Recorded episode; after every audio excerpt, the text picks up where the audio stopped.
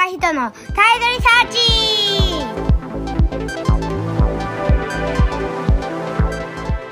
はい、えー、皆さん、こんにちは。えー、上平隆人です。えー、本日の、えー、タイドリサーチ、ボリューム7、えー、本日のゲストは、えー、柴田萌さんです。柴田さん、こんにちは。こんにちは。よろしくお願いいたします。はい。えっ、ー、と、柴田さんは、えー、ミュージックファシリテーターという肩書きで、はい、活動されていらっしゃいます。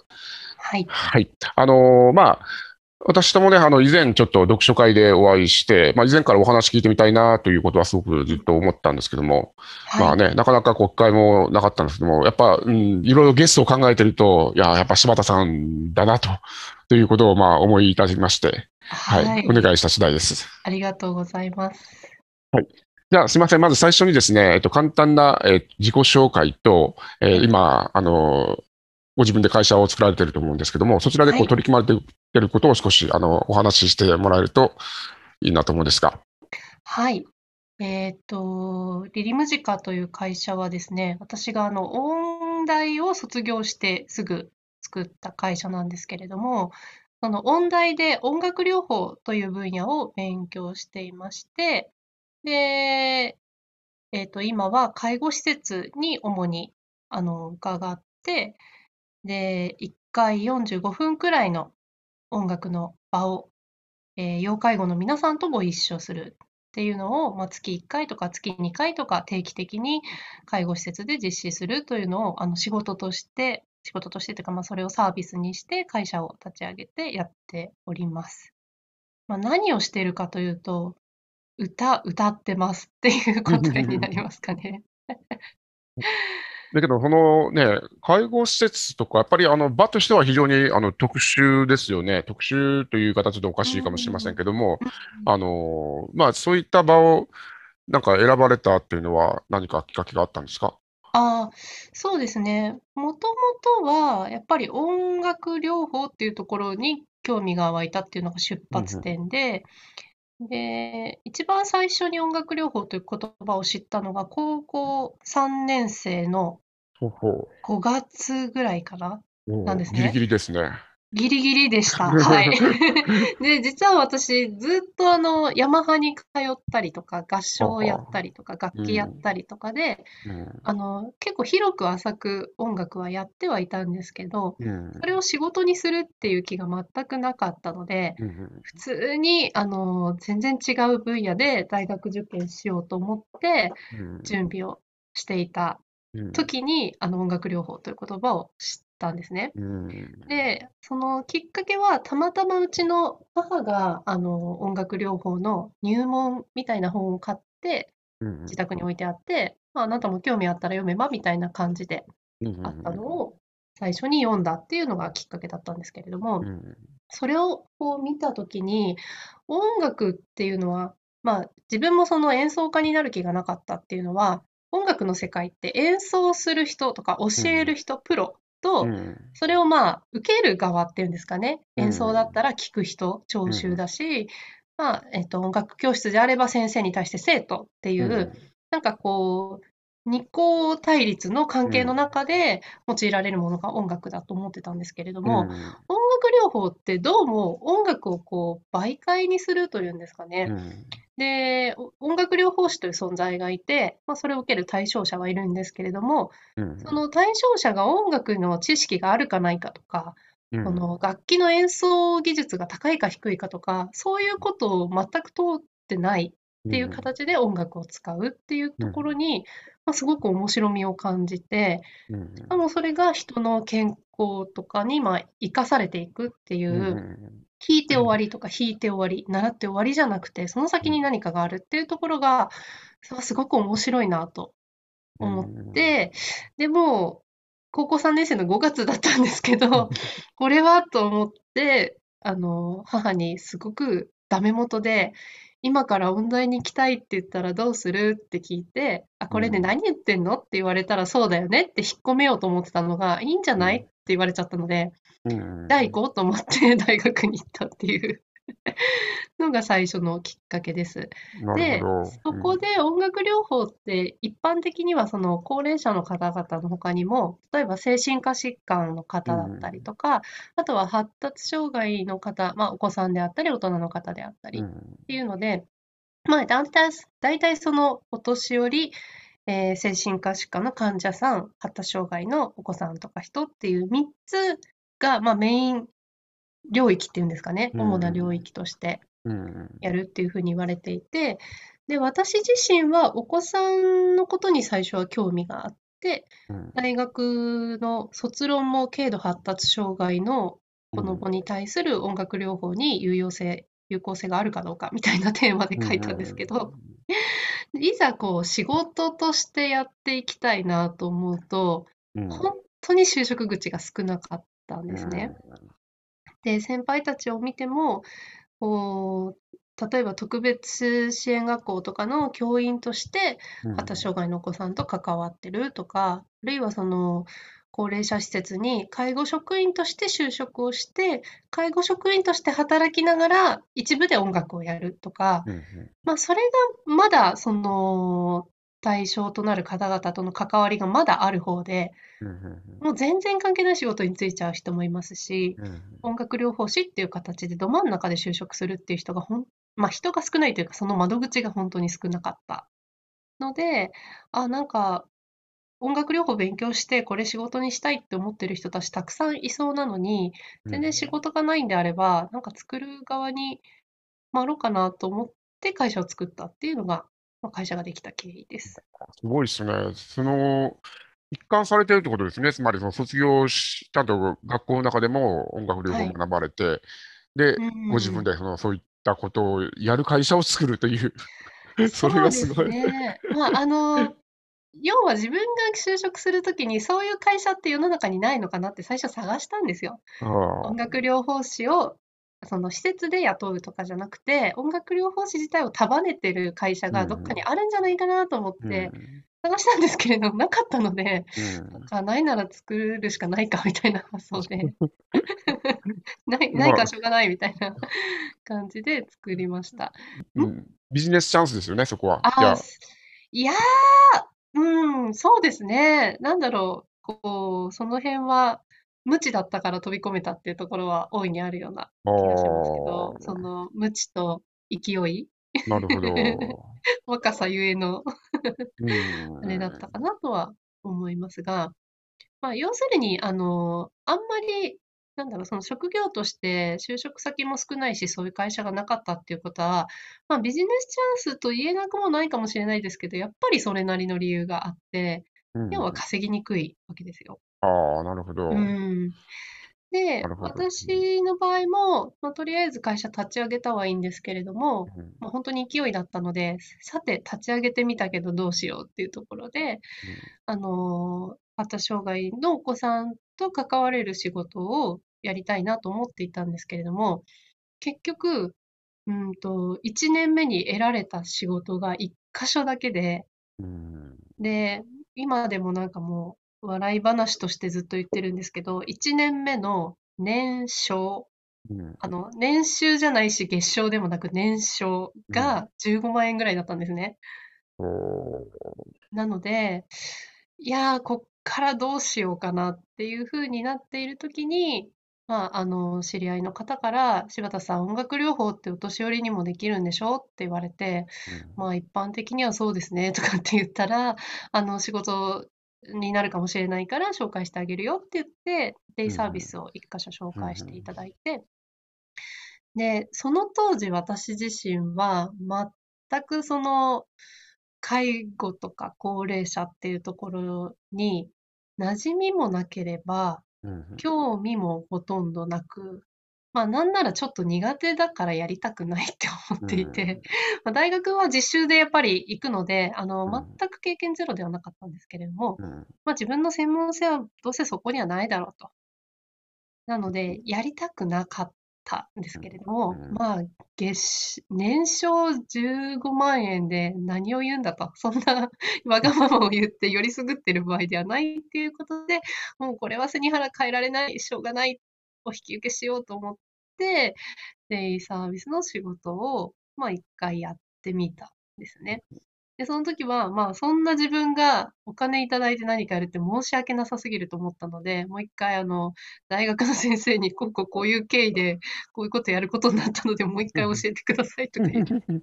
大学の先生にその、当日やるプログラムの内容を見ていただいたりとか、先生の現場にボランティアでついてって、あの、何度かお手伝いしたりとかしながら当日を迎えたんですけれども、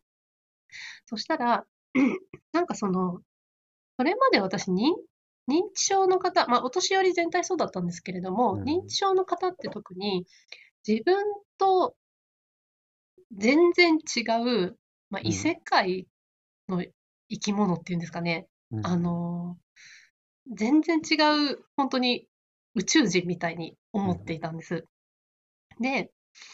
まあ、要今思うと共通点をどうやって探していいかわからなかったっていうだけの話なんですけど、当時はそういうふうに感じていて、うんで、そこから、なんかそんな自分が何をできるのかなって思った時に、まあその最初にお引き受けしたデイサービスにいらっしゃった方と、まあしょうがない、もうとりあえずコミュニケーションを取ろうと思って、いろいろお話とかしていて。で、うんと、その中に言葉でのコミュニケーションが、まあ、そんなにスムーズにはいかないんですけれども、まあ、すごく社交的な雰囲気の女性の方がいて、うん、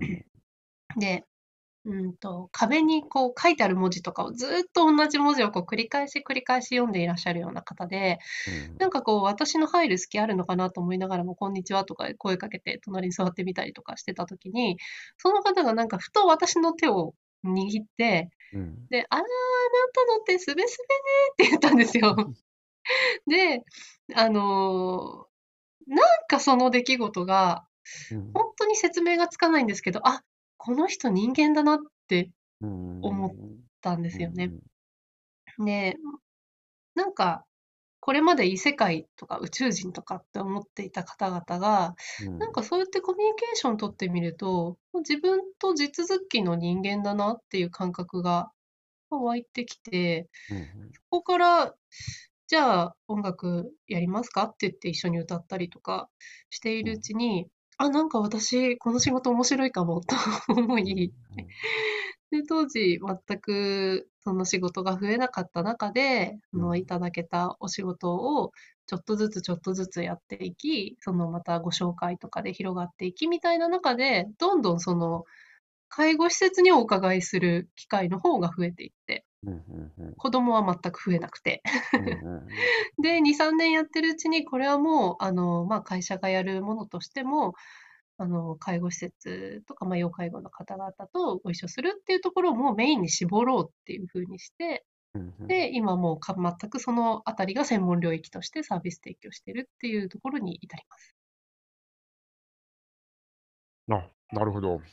ありがとうございます。だけど、あの、その辺は何でしょう。あの、社会の中でやっぱ求められてることでもあったってことではありますよね。そういった。そうですね。はい。うん。うん。まあ、そうそうですね。そうだとは思います。まあ、あとはやってみればやってみるほど、やっぱりお子さんに対してやるものと、その高齢者の方々に対してやるものって、やっぱり目的とか哲学がちょっと違うかなっていうのは、まあ、やりながらお、思どんな風にですか？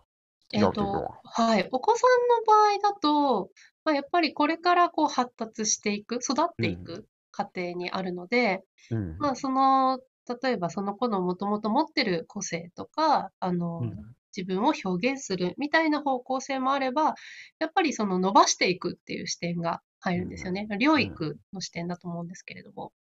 なので、多少そのトレーニング的な要素が入ったりとか、まあ、例えば、あの、発達障害のお子さんで、なんだろうな、例えばじゃあ、そのお部屋の中に5人いたら、何かをこう順番でやりましょうっていうことを学んでみようみたいなことになった時に、楽器が1つしかなくて、その楽器を5人で順番にあの鳴らしていくみたいな活動を通して、その順番で何かをするっていうことの体験をするとか、そういうふうに結構、あの、社会性とか、そういったものと結構結びつけて考えていくことが多いんですね。ただ、そのお年寄りの方々になると、今から何かを上達しようとか、得ようとか、育とうっていうことでやっぱりなくって、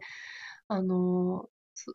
どちらかというと、もうこの先、あの、何年っていうふうに、あの、残す最後が決まってこられてるような層の方々に、じゃあ最後まで、その亡くなるその時まで、ああ、まあ悪くない人生だったねって言えるように何ができるのかっていう視点になるので、そこはなんか、やっぱり一口に音楽療法って言っても結構違うなっていうふうに感じるところです。そうですね。確かに。はい。だけど、そうやって、あのリリムジカさんも、この1年間で1個しかなかった仕事から、今や35 5人。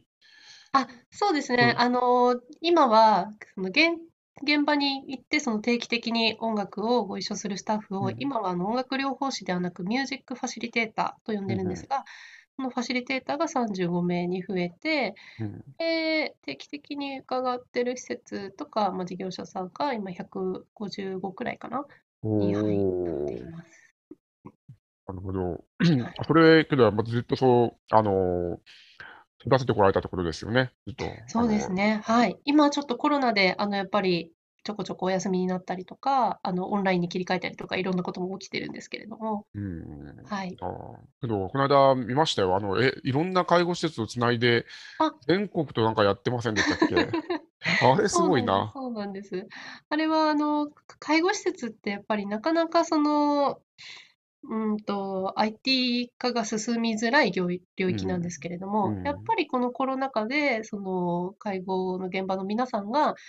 便利に使えるものをちゃんと便利に使って、うん。あの、いいケア、いい仕事ができるようにっていうところを支えられたらいいよねっていうことで活動されている NPO 法人さんがあって、うん。で、そこの、えっと、NPO さんが主催で、うん。あの、 Zoom を使っていろんな、まあ、アクリアクティビティとかレクリエーションをやろうっていう企画で月1回無料でやってるんですね。で、なので、うちも、うんと、私も出たんですけど、例えば落語の会があったりとか、お笑いライブの会があったりとか、あと体操を皆さんでするっていう会があったりとか、まあ、いろんな会がある中で、あの、まずはその Zoom を使ってこういうことをやるっていうのに、その慣れ親しんでいただく機会を作るっていう目的でやってるんですけれども、まあ、117箇所かな、あの時は。すごい。ないで、はい、単純計算でその施設に10人くらいは最低いらっしゃるっていうふうに計算すると、うん、まあ1000人以上っていう計算になるかなと思うんですけど、同時につながって歌ってました。えそれがセッションで一緒に歌うということですか？みんなで？はい、そうです。面白いな。はい。もう本当に懐かしい歌とか、まあ、皆さんに馴染みのある歌ですね。を、うん、うんと生伴奏で、あのピアノで伴奏しながら一緒に歌っていくっていう。うんうんうんうん、ああ、でも面白いですね。そういう取り組みもされてると、本当に、なんでしょう。えー、まあ、すごくやっぱりクリエイティビティが必要とされるような場だなってことを思いますね。うんうんうん。うん、あの結構介護施設で音楽っていうとその慰問演奏ですかとか、まあ、ボランティアでよくありますよねっていうふうに想像される方がすごく多いんですけれども、あの慰問演奏そもそも私慰問っていう言葉があまり好きではなくて、うん、うん、慰問ってそのやっぱりなんていうのかなこう、かわいそうな人にやってあげるっていう色をちょっと感じるんですよね、言葉に。ちょっと上から目線ですね、確かに。そうなんですよね、うん、はい。なので、まあ、そういう意味でも慰問っていう言葉はちょっとそぐわないかなっていうふうに思いますし、うんうん、で、しかもその演奏を聴かせるんじゃなくて、一緒に歌うとか、一緒に体を動かすっていう、その一緒にっていうところを、まあ、私の場合は前提にしているので、まあ、なんかこちらがそのまあ、実際は提供はしてはいるんですけれども、歌歌いませんかっていうことの場を作り、うん。曲を選曲し、話をして、進行場を進行して、うん。えー伴奏を弾いてとか、まあ、そういうことを実際はやっているんですけれども、なんかそこに、こう、こちらが主導でやってあげてるというよりは、うん。なんかこう、歌が始まると、こう、声を出される方とか、まあ、あの、静かに聴く方とか、懐かしむ方とか、いろんな反応の方がいらっしゃる中で、でも音楽って本当に共通になりやすいというか、うんあの共通言語として働くので、まあ、そういったものを皆さんで一緒にしながらあのそこで何が生まれるかみたいなことをちょっとナナビゲートするくらいの気持ちでうんやっています。なるほど。だから場作りなんですね。あ、そうです。はい。なるほど。だから最初にやっぱり音楽療法士と名乗らない音楽療法士ってありますけど、はいやっ。ぱちょっと違いますね。その意味では。そうですね 今の立ち位置とは明らかに。そうですね。あのーまあ、そもそも何を音楽療法って呼ぶのかっていうところが、やっぱり、あのー人によってとか、国によってとか、結構ばらつきがあって、うんで、私が持っている資格を発行している日本音楽療法学会というところも、もちろんその学会としての定義は出してはいるんですけれども、うんいざなんかその定義とか大学で学んだことを携えて現場に行ってみると、なんか全然その通りじゃないなって思うことが多くて。で、今その音楽療法士でなくミュージックファシリテーターっていうふうに、まあ、肩書きを変えたっていうところが、まあ、いくつか理由があったんですけど、一つは、その音楽療法やりませんかとか、音楽療法やりましょうって言って施設様に行くと、やっぱりそれって何っていうのが、まず伝わらない。伝わりづらい。うん想像、皆さんが想像なさるものとこちらがやろうとしていることが結構噛み合わないっうんていうのがあって。で、定期的にお伺いしてるところで、その何ヶ月か経ってから、いや、最初音楽療法って聞いたとき、どんな難しいことするのかと思って、蓋開けてみたら、うん。何のことはない楽しいやつだったね、みたいなうん。ことを言われるんですね。で、なんかそこは多分、うん、描いてるイメージが全然違うんだなっていうふうに思いますし、で、その音楽、うんと、音楽療法ってやっぱり、療の字が、あの、まあ、癒す、あ、癒すじゃないと、医療の療なので、治すっうん。ていう字ですよね。うん。で、治すって私、能動だと思うんですけれども、うん。まあ、あの、介護現場に行くと、国家資格として理学療法士とか作業療法士、言語聴覚士っていう方々が、まあ、あの3つリハビリに関わる職種としてあって、で、それに対してまあ音楽療法っていうのは完全に民間なんですけど、うん。なんかやっぱり、こう、目標があって、治すっていう色だと思うんです。うん療法という言葉。で、うん実際音楽療法としてやるときも、じゃあ、例えば、アルツハイマー型認知症の83歳の女性の A さんがいらっしゃって、うんで、この方はいつも毎日、あの、10回も20回も事務所のところに歩いてこられて、うん。あの、娘に電話したいんだけど、電話番号わかるっていうふうに、同じことを、あの、何回も繰り返しておっしゃっていて、うんで、じゃあその方が、あの、まあ、不安が強くてそういうふうにおっしゃってると思うから、その音楽療法に、例えば週に1回参加していただいて、その瞬間だけは、あの、あのお嬢さんのことを、おそのお嬢さんの電話番号を知りたいっていうことを、あの、うん。思い出さずに楽しくうん。穏やかに過ごせるようにしましょう、みたいな感じで、目標を立ててやったりとかするんですけれども、なんか現場でやればやるほど、その目標って誰が誰のために立ててるんだろうって思えてくるんです。うん。で、なんかその直すためには目標が必要だから短期目標、長期目標とかって立てて、うん。アセスメントして実際に毎回のセッションやりながら、今日はこうだった、今日はこうだったって記録に残して、で、3ヶ月とか6ヶ月経つと、その振り返りして、最初に立てた目標できてるかな、できてないかなとかってやっていくんですけど、うん。なんか、それって音楽療法士が勝手に立てた目標じゃないですかって 思う時があるんですよね。うんそれを要はご本人様が望んでるのかっていう話なんです。で、なんかご本人様は、なんか、望んでいるか望んでないかわからないことを、こちらが勝手にこうなった方がいいはずだっていう、うんなんかこう価値観として一つ決めたものに沿って目標を立ててっていうのが、本当に必要とされてるのかなっていうところも思いますし、で、実際に何度も何度も何度も皆さんとそういう場をご一緒していると、なんかその音楽療法士っていう専門家がやってきて、あなたたちはこれをやるとこんなに健康になりますよ、みたいなこととか、まあ、高齢者の方々だと、それこそ認知症予防になりますよとか、脳トレになりますよとか、いろいろあるんです。で、まあ、それはあの嘘ではないというか、まあ、あの医学的なエビデンス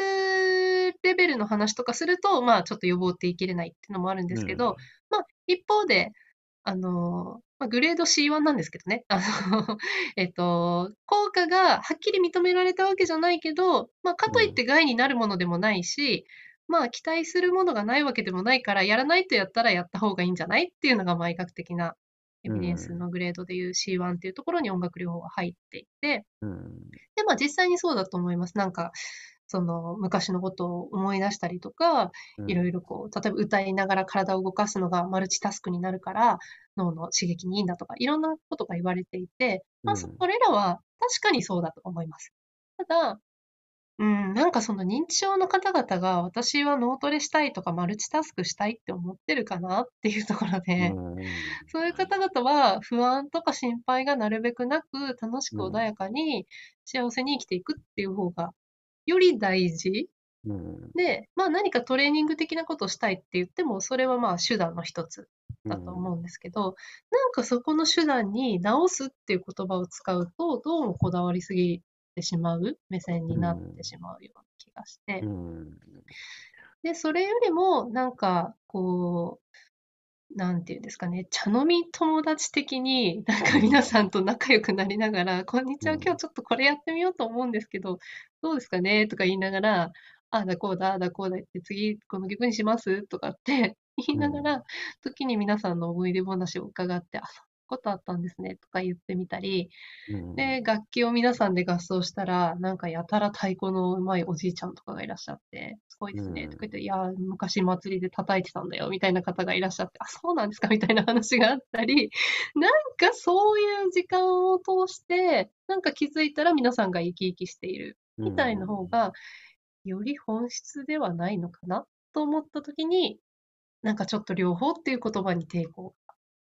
あるといいんですかね。なるほど。ああ、本当僕もそう思います。やっぱなんか、うん、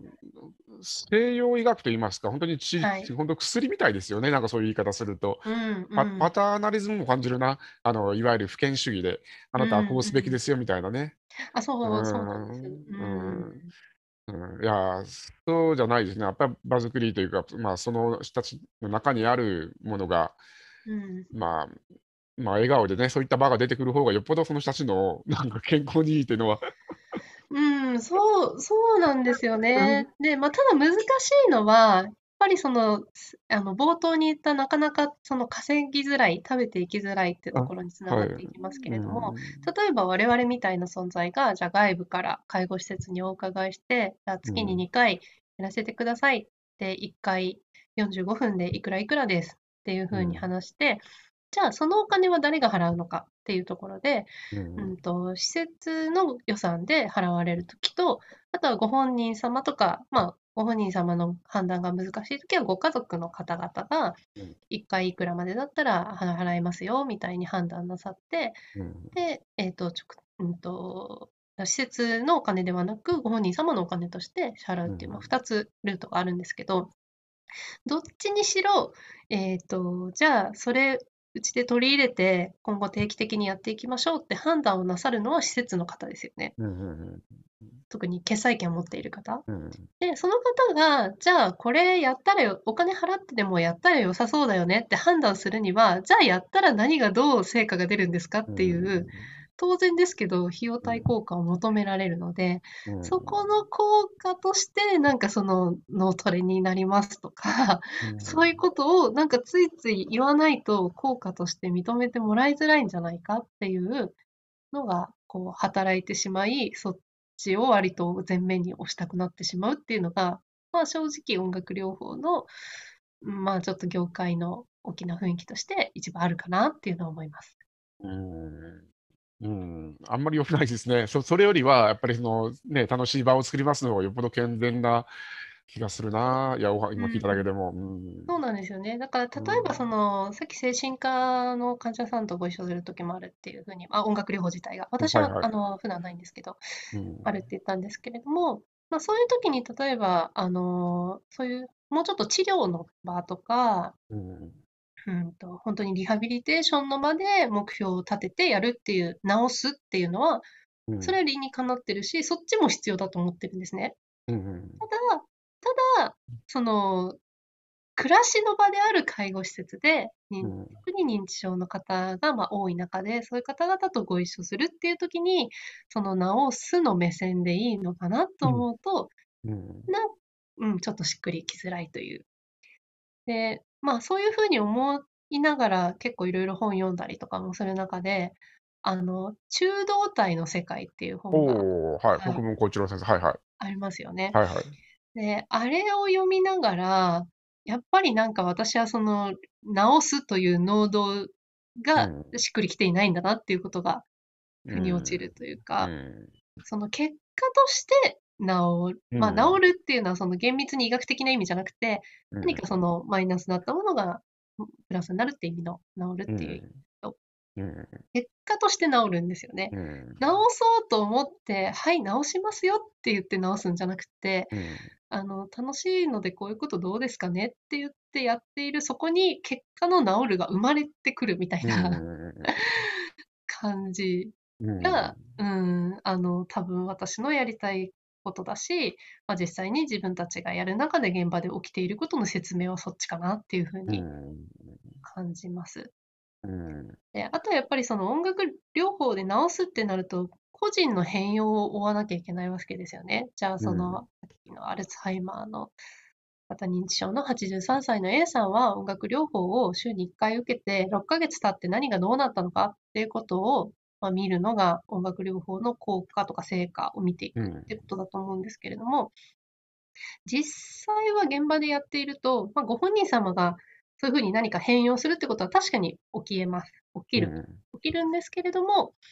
それと同じくらい、やっぱりそのさっきのいろんな発見があるんですよ、やっていると。うん、あ、この方、昔こういう一面あったんだね、こういうことされてたんだねとか、うん、あとはその認知症が進んで、あるいは要介護度が重くなって、日常生活だとできないことが増えてきているように見えるんだけれども、その中でこれはまだできるじゃんとか、このことに関してはこの方が得意なことじゃんみたいな発見がたくさんある場なので、うん、それをあの職員の方とシェアしていく。うん、職員さんの目線があれもできない、これもできない、それもできなくなった A さんじゃなくって、まあ、これができない、このことに関してはサポートが必要なんだけど、これに関しては得意なとか、うん、ここで輝くとか、うん、こういう個性を持った A さんっていう眼差しで見るっていうこととして、うん、なんかその外部から来ている我々がそれを職員の方々と「うん、あ平さんこうですよね」とかって話すっていうことにもすごく意味があるんじゃないかなと。うん、そうするとなんかそれってもう環境全体にアプローチしてるようなことで、これをまた両方っていう言葉で示せるのかっていうとなんか示しきれないなっていうところも あるんです。まさに。うん。そうですね。もうケアですよね。包括的に、あのーケア全般をやってらっしゃいますし、そこでね、発見して、それがフィードバックがいくんだったら、まあ、本当に両方の枠枠を超えて、うん。人に向き合ってる感じが、まあ、されますよね。うん。で、あの、さっきその、中中道体の世界の話をしましたけれども、まあ、そこともちょっと絡んできそうな、あの、いるのは辛いよというああ、はいはい。本に関しても、あれを読んだ時、あ、うちがやりたいのはケアの音楽だってやっぱり思ったんですよ。そのいるのは辛いよの中では、えっと、なるべく簡潔にまとめてあの本を説明すると、えー臨床心理士の、えっと、著者の方が、と精神障害の方のデイケアに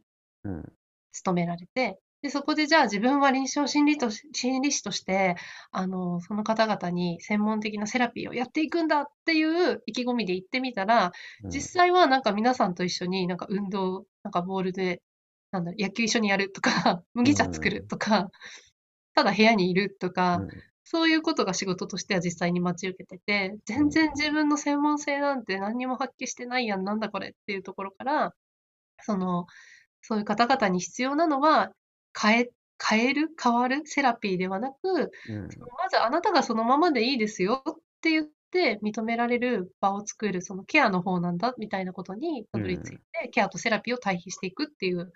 本だと思うんですけど、うん、まさにその、あ、ケア、ケアの文脈のことに自分はシンパシーがあるなっていうふうに、あれを読んで、非常に腑に落ち、うん、で、あの本の最後の方の締めくくりでは、やっぱり、その、いるとするの、いるをやる、ケアをやるっていうことは、その一見変わらないことだから、変わらないことに対してやっぱり資本が動かないっていうことを し、あの、えっと、指摘してますよね。その人は変わるとかすることに対して、その価値を感じてお金を払う経済が動くっていうことは、あのみんなしあのそういうものだと思っているけれども、変わらない維持みたいなこと、その維持にすごく意味合いがあるんだけど、維持にあんまり意味とか価値を感じづらいとお金が動かないから、そこをどうしたらいいのかなっていうことが問題提起されてるんですけれども、なんかそこはそうですね、この業界がなかなか食べていきづらいっていうところも、その本のその部分にも、あ、そうだなっていうふうに感じるところがあり、なんかそこの変わらない、そのままでいいんだみたいなことに対しても価値があるんだっていう価値観を、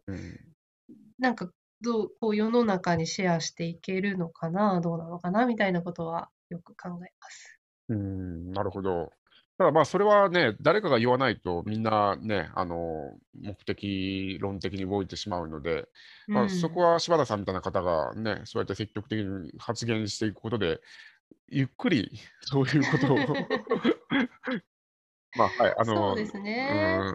なんかその、5、5、6年前ぐらいがピークだったかな、わかんないですけど、その認知症予防っていう言葉がやっぱりすごく、こう一般的に聞かれるようになって、うん。で、なんか魚を食べましょう、運動しましょう、頭を使いましょう、でうん。脳トレしましょうって言っていくと、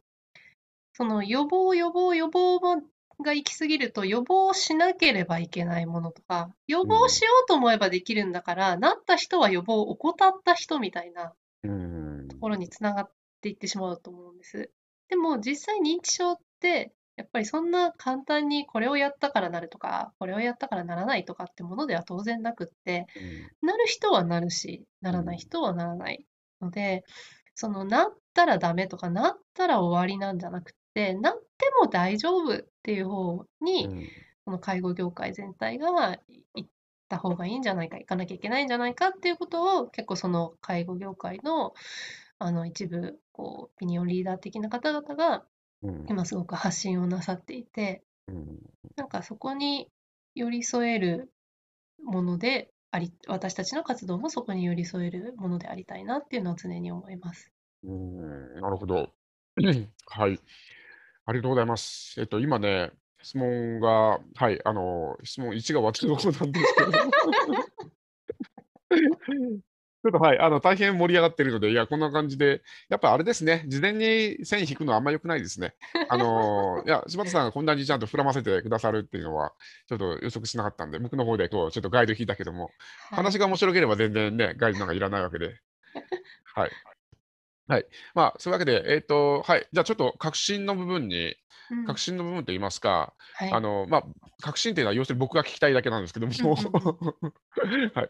い、先ほどあったようにあの瞬間ですよね、やっぱ人間ってついついこう悲観的に物事を捉えて、まあ、そういうことでこうついついあの頭の中がいっぱいになったりとかしちゃうわけじゃないですか。だけども、そうじゃなくて、やっぱりあの少なくとも音楽やって、ちょっとでも歌ったりとか、一緒に演奏したりとかすると、ちょっとでもその場でこうハッピーな気持ちになって、まあ、その場に集中すれば、やっぱりいろんな煩悩というか、その苦しみっていうのは、ちょっとでもこう和らぐ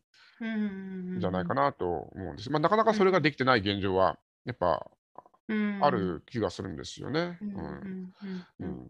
そこでやっぱりなんか音楽ってやっぱ力があるなと思っていて、あのはい。で、やっぱ先ほど中道体の話がありましたけども、やっぱ人間ってやっぱり、のね、いろんなバランス取りながら、あの、ここっちからの影響もあり、こっちからの影響もありっていう形で成り立っていて、はい、まあそういう意味では、の音楽っていうメロディーは一つでも、やっぱり、えー、その人の中である記憶とつながったり、もしくは今たまたまその人の中で何か響いたり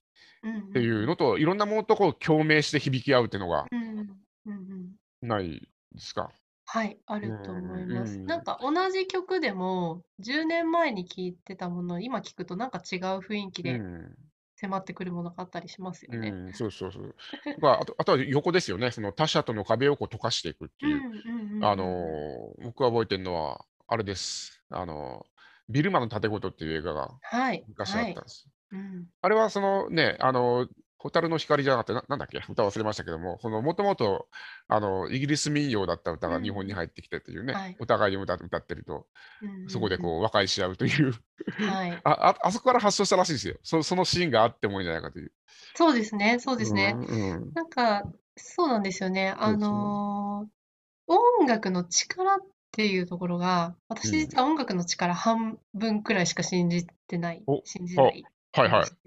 はいはい。自分自身は音楽大好きだし、自分が音楽に、まあ、救われるなって思うことはもう多々多々あるんですけれども、うん、そのなんか音楽は魔法だみたいな、うん音楽信仰は、やっぱり音楽がすごく好きな人にとってのものなんですよね。うん、で、実際我々が行くと、なんかじゃあ今からちょっと音楽なんですけどどうですか？とかって、いろんな方に声かけたり、誘ったりすると、うん。あの、あ、いいわね、いいわね、参加したいっていう方とか、俺はカラオケ行ってたんだよ、昔、みたいな方にお会いすることもあれば、一方で、もう、そういう方って結構一握りで、うん。大多数の方が、いや、なんか聞くんだったらまあいいけど、そんな歌なんて私音痴だから、歌なんて歌えないけど、それでもいい？みたいな感じなんです。あ、いいです、いいですって、あの、私が歌いますからって言って、で、この歌なんですけどって言って、皆さんに馴染みのある歌出して歌詞出すと、私音痴だからっておっしゃってた方がすごい大きな声で歌ってくださるんですよ。で、でもそういうふうになんかそこまで私は音楽詳しくないとか、そんなにすごく馴染んでたわけじゃないっていう自覚の方ってすごく多くて、だけどそういう方がついつい大きい声で歌ってしまうっていうのがまあ音楽なんですよね。うん、うん、素晴らしい。うん、うん、なんかそれを音楽の力は確かにあるんですよ。あるんですけれども、なんか音楽がすごいよねって言って、音楽さえあれば OK ってなってしまうと、うん、なんかそれはやっぱりそのなんかま、ま、また出てくる上から 目線というかなというかね、その、なんか音楽はいいものだっていうことの、ちょっと押し付けにも感じますし、うん、でそれこそ一口に音楽って言っても演歌が好きな人もいれば、演歌はし、なんか、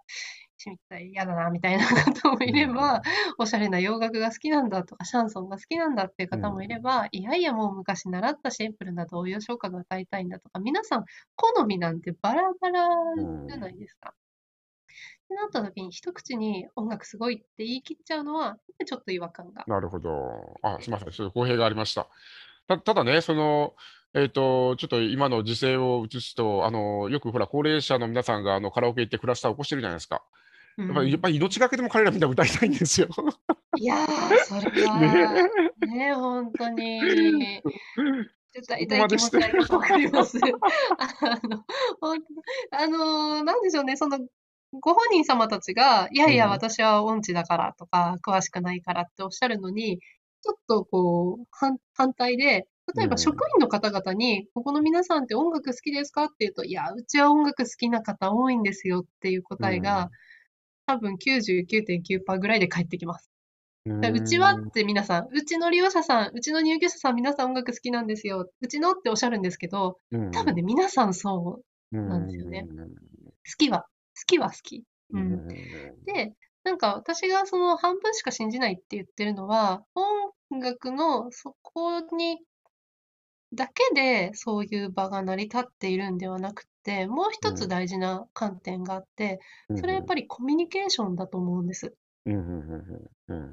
で、その私が、こんにちは、つって、じゃあ今日こんな歌どうですか？っていう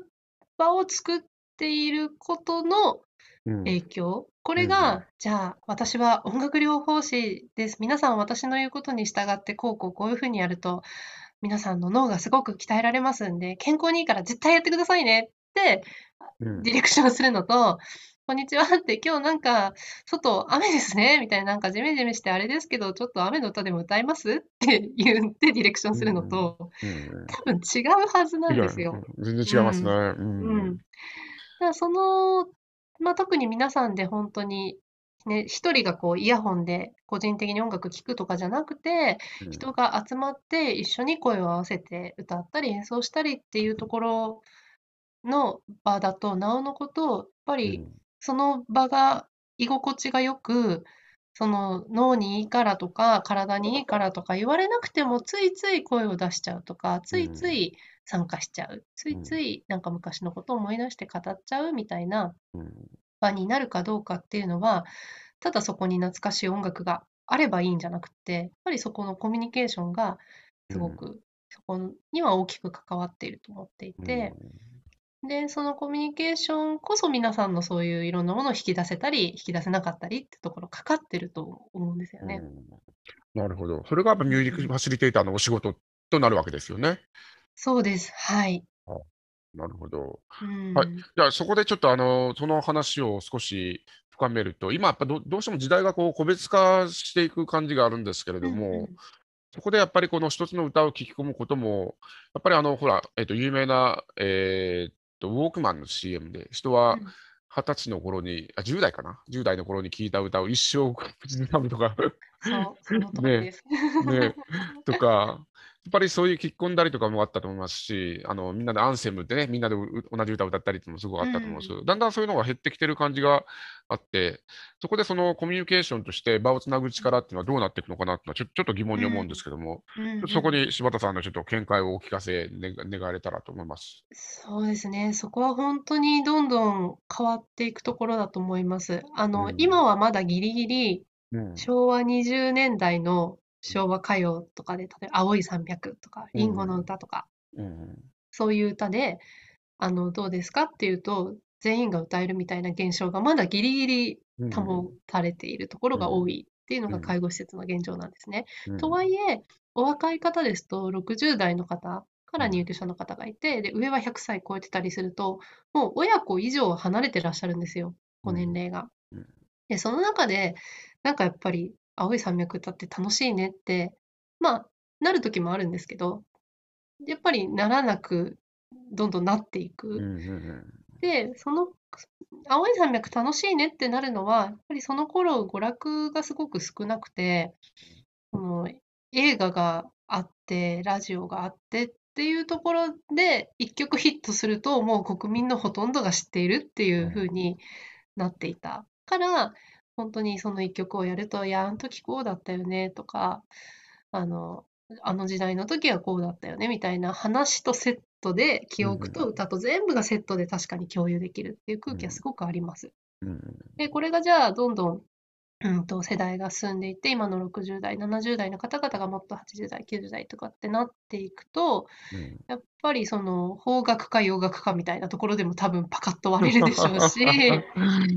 ビートルズなのか演歌なのかみたいな 話になっていくと思いますし、うん、どんどんどんどん細分化していきますよね。うんで、そうすると、確かになんか30人集まってみんなで同じ歌を歌って、思い出も共有できてっていう雰囲気、今あるような雰囲気は少しずつなくなっていくだろうなとは当然思っています。うん、で、一方で、その個別化、細分化したものをフックに、やっぱりその本人とコミュニケーションを取ること自体は、やっぱりあの、できて今後もできていくっていうふうに思っていて、で、実は私たちのその担当している現場も、まあ、普通は1回行ったらそこにいらっしゃる大多数の方々、あの、まあ、少なくて10人以下ぐらい、多いと40人くらいの方々が、まあ、ちょっとコロナで今はまた様子が違いますけど、本来でしたら、それくらいフロアに集まって、皆さんで一緒にやるみたいなことは多くあるんですけど、その中にもやっぱり個別のニーズ持ってる方もいるので、1対1の個人セッションっていうのもやるんですよ。で例えばその中には、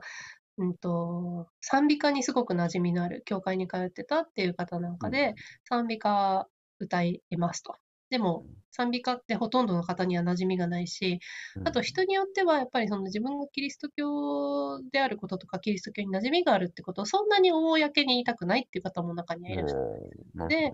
じゃあその方と、あの、お部屋で1対1で20分とか30分時間使って賛美歌をひたすら歌うとか、そういうのをやったり。あるいはなんだろうな、80歳過ぎて英語の歌を、あの、まあ、練習したいっていう方がいらっしゃって、で、じゃあなんか英語の歌詞だけど、あの、日本でも馴染みのあるような曲探してきて、それ一緒に練習したりとか、まあ、そういうことをすでに個別にやっていたりとかもするので、まあ、これがどんどん音楽の好み細分化っていう風になったら、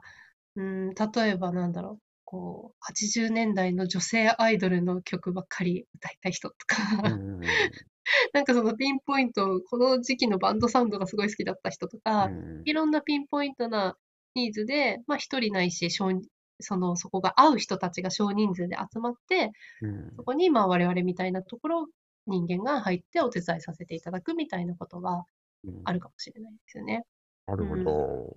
うん、あそこ、まさにコミュニケーションとほぼ一体化してますね、そうなると。そうですね、そう思います。で、将来的には、なんか今だったら例えば iTunes とか Amazon Music とか Apple Music とかで、誰、その人がどの曲をどれぐらい聴いてるかとかって全部記録に残ってるじゃないですか。うん、なんか今、今って昔の曲とかその人たちの好みって本当に手がかりが少ないんですよ。うん、まあ、これでも今 YouTube が、あの、手軽に使えるようになったり、楽譜もたくさん出たりして、我々のもっと10年、20年先輩の音楽療法士とか、それに近い仕事をしている人たちは、多分、その利用者さんの歌いたい歌探すので一苦労みたいな こととかも絶対あったはずなんですけど、なんかそれがもうその人の好みとか何を何回聞いたかみたいなことまでわかるっていう時代にどんどん突入していくので、なんかそこのあり方とかはどんどん変わっていくだろうなと思いつつ、でもそれを一つこう本当に媒介にして、コミュニケーションを取っていき、その中にケアが存在するっていう本質は変わらないんじゃないかなとそうですね。確かに。だからそこでもし仮にボーカロイドを着込んでた人が、うん。あの、まあ、ね、認知症になって、で、やっぱりそのボーカルの話でやっぱな涙が涙流すこと多分あると思うんですいよや、そうだと思います。それはね、なんならその、まあ、そのボカロ聴き込んでた世代が認知症になる頃にボカロがどうなってるかわからないですけど、うん。例えばそういうボカロ操作できる、そういうのが得意な、あの、人、専門家がいたりするからすると、私はボカロ専門、専門領域ですみたいな人がいて、うんで、その昔のボカロの話に詳しかったり、あるいはその、実際に一緒になんかコンピューターの前で、その、ボカロで曲作ってみるとか、声当ててみるとか、うん。なんかそういうの一緒にやる人とかがいてもいいですよね。うん、そうですね。いや、だからそそこまで行くと、完全にコミュニケーションとほぼ一体化してきますよね。うん、ね。まさにそうだと思いそうそうそう、歌じゃないですね、それは。うん、一緒にやるという。そうなんです、そうなんです。だなからなんかそういう意味で音楽は本当にパワフルなんですけど、で、音楽、その音楽のジャンルによる好みはあっても音楽そのものが嫌いだっていう方にはまだ会ったことがないので、そういう意味ですごくいろんな方に届きやすいですし、元気に歌いたい人にも届くし、あの寝たきりの方でも聴覚で届くし、そういう意味ではめちゃくちゃ汎用性も高い。すごいパワーを持ってるんですけど、それをなんかそのすごいパワーをだけに頼らず、それをどう扱うかっていうところに、うん。やっぱり本質があるのかなと思ってなるほど。いや、けど、こうして、まあ、あの、通してお話聞いてると、あの、柴田さんがなんであのコーデザインの本読読まれたかがよよくわかりますね。そうたま、出会いはたまたまだったんですけれども、すごくなんか呼ばれた感じがして、あ、これは私が読まなきゃいけない本だと思いましたし、うん。まあ、そもそも本が先じゃなくて読書会のお知らせがまあ先に目に入って、うん。あそこで読む本がコデザインなんだっていう順番で本を知り、その場で Amazon ポチるっていう感じだったんですけど、なんかその読書会にも私は参加しなきゃいけないような気がすごいしました。いや、けど、ま、同じこと言ってますよね、けど、そこの、あはい。のね、まさに、あの、その音楽療法という言葉の違いうとか、んうんううん、ん。やはりいかにしてね、そうなんです。参加者の皆さんと目線を合わすかという。ううん。んうん。なんか、あの、最近、ちょっと介護の方々ともお話ししてそうだよねって言ったことの一つが、うんあの、専業性より専門性っていううん。言葉で、これはあの、私がリリムジカを立ち上げてすぐの頃に、うん。うんと、まあ、そういう起業家を応援するプログラムをうん。受けて、まあ、そういう起業家たくさん育てまくったうん。あの方に厳しくなんか指導を受けるっていうのがあったんですけど、そこであの専門あ専業性より専門性だよって言われたうん。言葉で、なのでそれをまあ13年ぐらいずっと私は抱えて生きてるんですけど、それを言われた当時意味が全然わからなかったんです。うんうん。なんだそりゃと思って、わからなかったんですけど、もう年が経つここごとに、ああ、そうだなっていう実感がどんどんどんどん増してきて、うん。あの、例えばまあ音楽をやる、できる人が、その、私は音楽をやりに来ましたっていうのが専業性で、うん。で、こんにちはって言って、ちょっと一緒に過ごしませんかの中に音楽があるっていうのが専門性だと思うんですよ。うんで、そこに今音楽な必要ないかもなって思ったら引っ込めるのも専門性だと思うんですよ。うん音楽やらない。音楽が武器だけど音楽やらないっていう決断するのも専門性だと思っていて。で、それをこう介護の方々と話すと、やっぱり、あ、それすごくわかるっていうふうにおっしゃるんですよね。うんで、ケア職の方々って、例えば身体介助に関して、こういうふうにやると、あの、例えば利用者さんが負担なくベッドから起き上がって車椅子に移動できますよとか、そのおむつやパッドの当て方こうするといいですよとか、いろんなその身体介助のコツを知っているし、実践もしている、そういう意味での専門性もあるし、うん。あるいは認知症のことをすごく勉強されてて、あの、こういう症状を持ってるんですよとか、そういうことに対する専門性もあるんだけど、なんか最終的にやっぱりそのケア職の方々の専門性って、そこにその人がいいると、あの、要介護の方々が安心して過ごせるっていうことに最終的には行き着いていくと思うんですよね。で、そうなった時に、なんかその自分の持ってる専門知識をい常にこう出して振りかざすみたいなことではなく、必要な時に出すし、必要ない時は出さないし、でもそこにこうコミュニケーションがあるみたいなことうんが、あの、本来のそのケア職の方々の専門性だと思うので、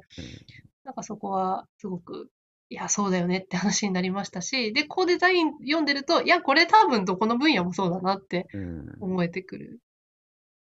そうですね。うん。多分その方が難しいんですね、おそらくね。あの、ん常に自分で出し物を決めてる方が、多分仕事としては、まあ、安定してるというか、あの、やりやすいのかもしれませんけれども、やっぱりその引っ込めたりとか、まあ、そのう場、んその場をちゃんと読んでいくっていうことの方が本当ははるかに大事だけど、意外とそれ難しいみたいですよ。まあ、そうですね。でもやっぱり何のためにそれをやろうとしてるのかっていう目的から照らし合わせたときに、ううんん、なんかその引っ込める勇気を持っているっていうことはより、ううん、ん、なんか大切なことだなと思ったり。そうですね。はい、ありがとうございます。はい、じゃあ最後の質問に、えっと、行きたいと思います。大変あの興味深い話なんですが、はい、あのそろそろ最後の、えーはい質問に入りたいと思います。はい、あのこのポッドキャストシリーズは、まあ、態度リサーチということで、えー知識とか手法の How ですね、こういったようなものの視点ではないうん態度ですね、アティテュードという問題を、まあ、探っていくということ。で、それがデザインとは関係がないように見えて、まあ、実は根っこの部分でよくつながっているようなことっていうのを探ってるんですけども、うん。まあ、その中で、あの、僕自身は、いや、柴田さんのカットでそうだよなっていうふうに、まあ、思って、まあ、今回、あの、お話をお聞きしたんですけども、はい。まあ、あの、ここから先、まあ、今から先でもいいんですけども、あの、柴田さんの、まあ、心を、まあ、動かしているものっていうのを、あの、もうちょっとここ聞ければなと思うんですが、もしくは動かされているものでもいいです。やっぱ中道体的に言うと、そこはね、うん二つともありますから。そうですね。いや、動く、本当に中道体的なものだと思うんですけれども、なんだろうな。まあ、ひ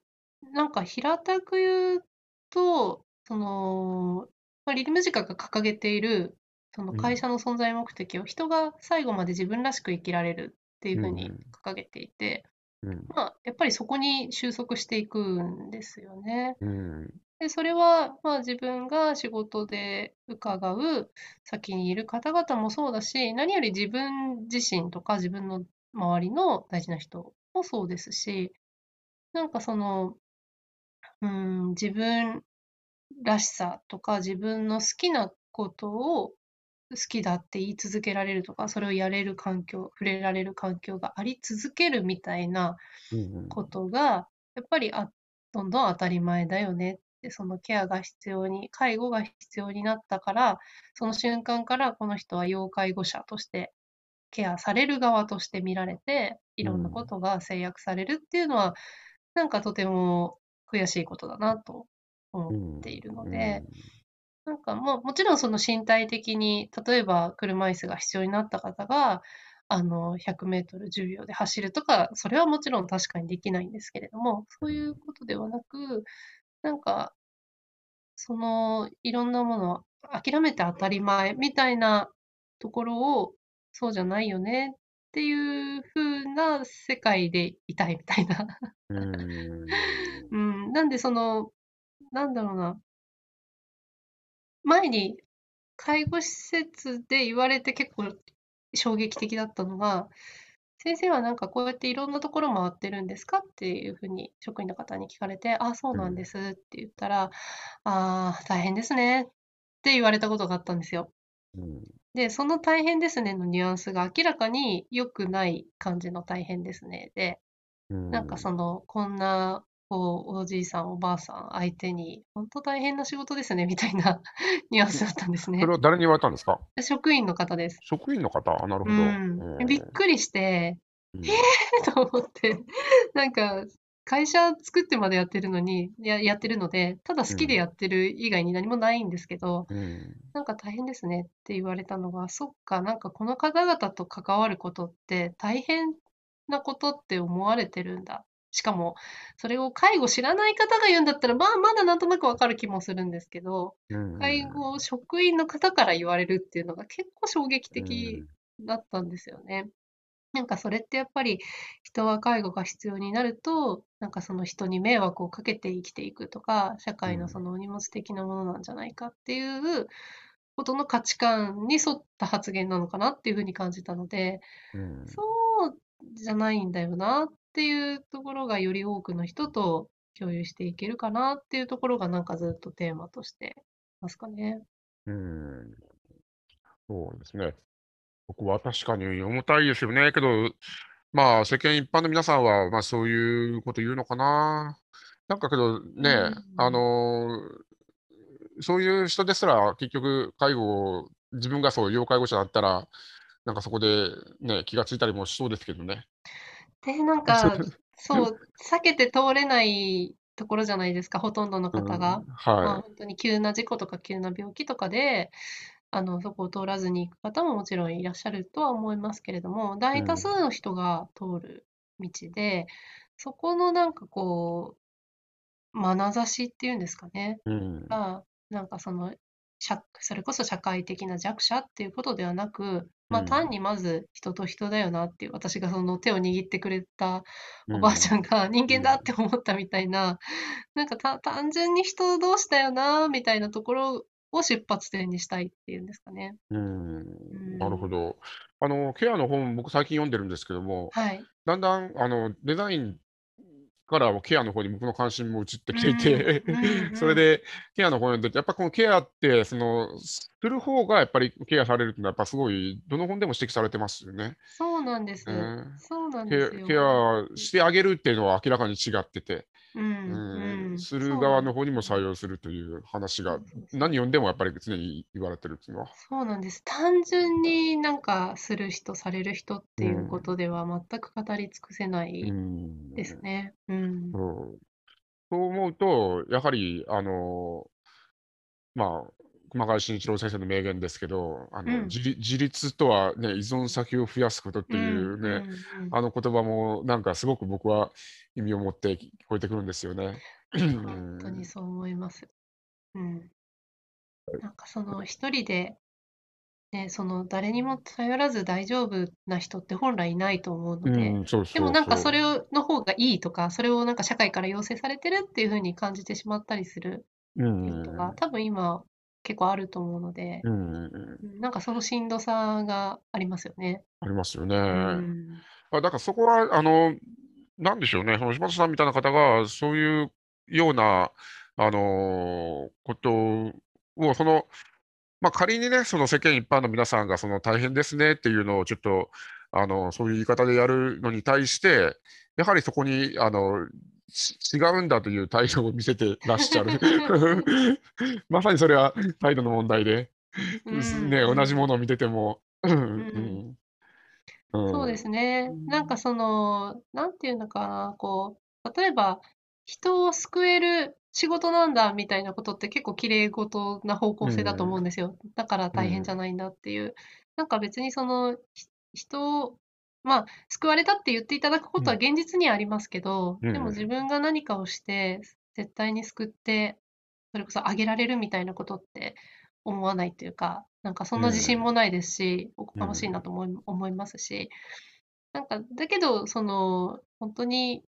年代とか生きてきたものは違っても、ただただ人同士として一緒に過ごす。で、その間に、なんか音楽っていうも素晴らしいものがあって、なんかそれちょっと共有しながら喋ったり、それこそただいるの時間を過ごしたりとかする中に、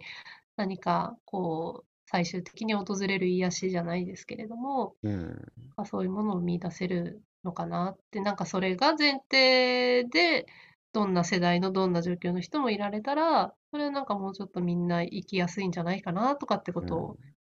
常に感じています。ああ、素晴らしい。いい感じでまとまりました。は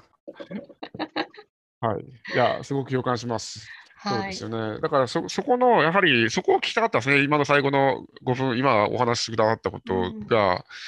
やっぱりそういうような見方をすることで、やっぱり世の中って変わって見えてくるし、うんうん。自分ができることもやっぱ変わってくると思うんですよね。本当なんか態度、眼差しの問題だと思いますし、まあそのうんそうです態度、眼差しを作るのは哲学かなっていうふうにも、うん。うん思います。そうですよね。僕、最近、あの、泥水で遊んでるあの子供の写真をよく見せるんですけども、うんうんうん。あのまあ、大人は泥水見たら逃げたりとか埋めたりとかするんですよね。けど、ん 子供はやっぱり全身全霊でその、ね、そこにおもちゃを投げ込んでうん遊んでるんですけども、やっぱりその、ね、その遊び心持ってみたら、その泥水でもやっぱ遊び場になってるというか、うんうんやっぱそそんくらい違うんですよね。うん埋めたくなって、ね逃げるべきものと。それそういうように、だから人が置いていくっていうことに対しても、まあ、それこそやっぱ抗えないことですね。うんその中で、あの、楽しさがどう生まれるかっていうことに対して、僕らはもっと真剣に考えた方がいいんですよ。みんな、みんなそれを多分逃げたいんじゃないですか、その、その、うん、まあ。誰しも怖いしうん。嫌ですよねっていう方が、うん。まあ本来ほとんどだとは思うんですけれども、まあなんかそれを、まあそう悪くないんじゃないって受け止める人たちがいて、うで、んその人たちがまたまあそう悪くなかったかなって思う側に回ってみたいなことうのん連鎖がどんどんどんどん起きていくといいなっていうふうにうん思います。そうですよね。うんなんか、いや、柴田さんの話聞いてると、あの、ブッダがす3000年前にいたことと近づいて聞こえてきますね。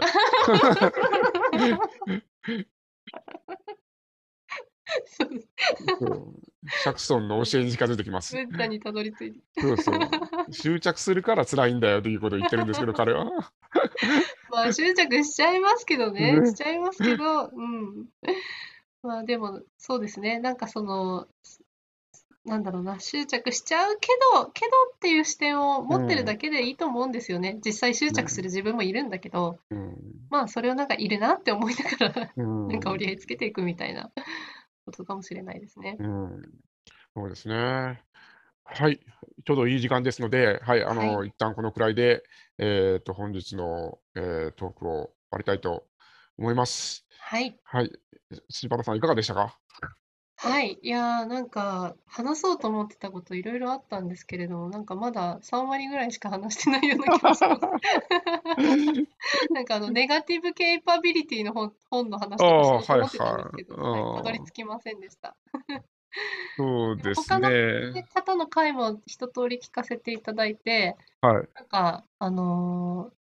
その、なんていうのかな、共通点として浮かび上がってくるものがあるんじゃないかっていうふうに、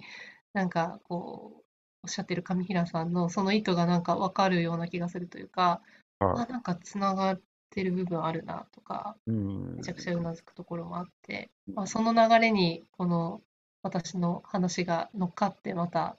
お聞きになる皆さんがどう感じるのかっていうのはすごく楽しみですね。うん、ありがとうございます。だからそこはまあ説明しすぎない方がいいのかなと思うんですね。やっぱ線ってやっぱ自分で見つけるもんじゃないですか。僕が先ほどの、まあ、あの、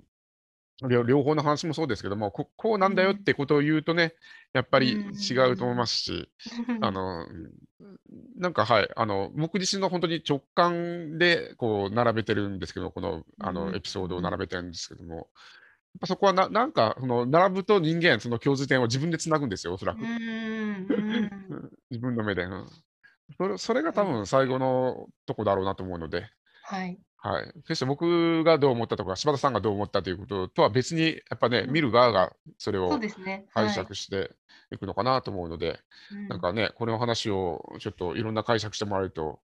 いいですよね。はい、そう思います。はい。すいませんね、今日、うん、あと3時間バージョン作らないとダメですね。3時間喋れそうです。はい。そうですね。いえいえ、はい。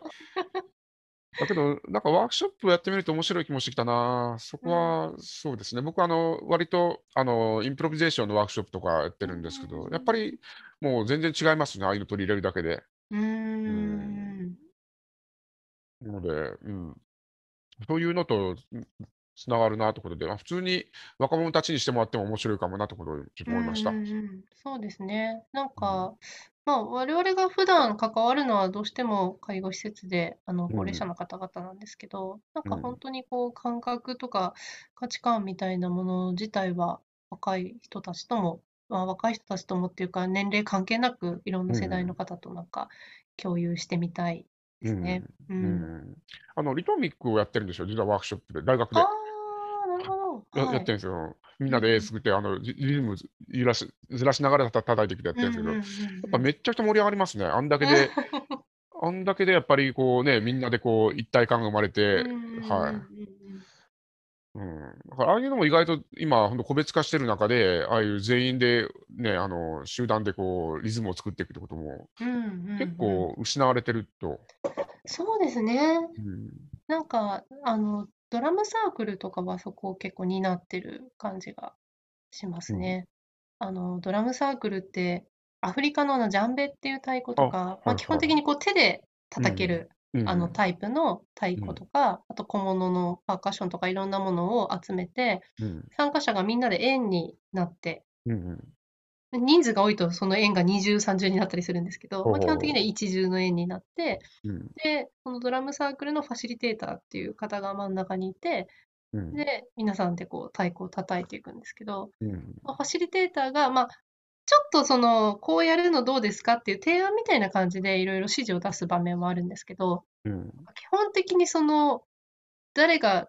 何をどういうテンポで、どういうリズムでとか、決めずにやっていくので。その参加者の一人一人のから出てきたものの総和が、その。なんか生まれていくみたいなうん。ものなんですけど、結構不思議な感覚があっあて、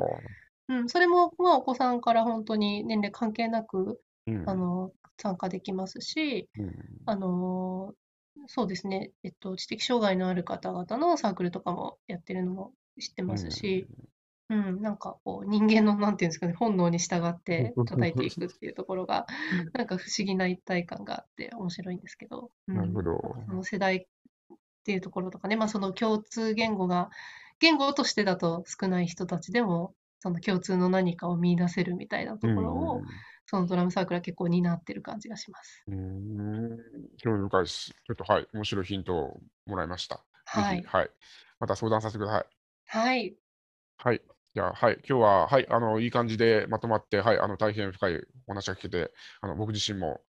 あの、ちょっともう圧倒されましたけど、その、深話が深いので、いえ、こちらこそ、あの、いえいえ読んでいただいてありがとうございまあした。はい。勉強になりました。はい。じゃあ、はい。今日は、えー本日のゲストは、えー柴田萌さんでした。ありがとうございました。ありがとうございました。